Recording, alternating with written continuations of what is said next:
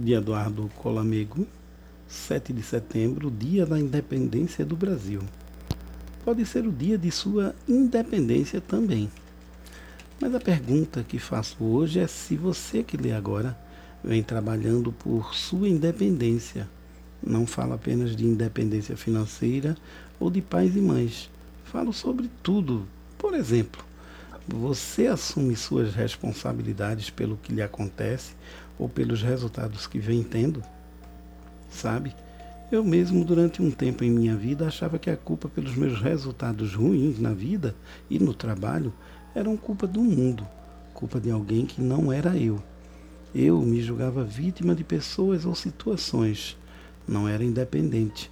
Pelo contrário, dependia de um culpado para justificar minha falta de atitude e responsabilidade.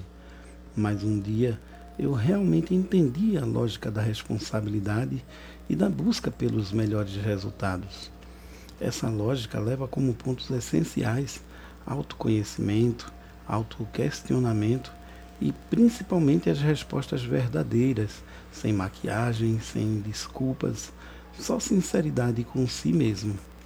Depois vêm as estratégias para serem trabalhadas sobre os pontos críticos e que pedem cuidados em sua vida. É preciso fazer um verdadeiro plano estratégico para cuidar das áreas que gritam por mudanças e progressos. Mas é preciso fazer de verdade, senão nada vai acontecer, nada vai progredir positivamente.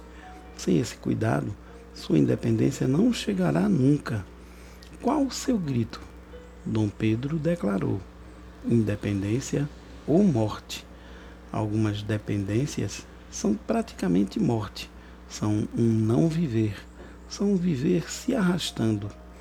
Eu quero vida para você, vida plena, vida livre, mas eu querer para você não basta. Você precisa querer e fazer. Nesse 7 de setembro, Tire um tempo para refletir sobre os pontos que ainda precisa trabalhar para alcançar sua independência, ordem e progresso.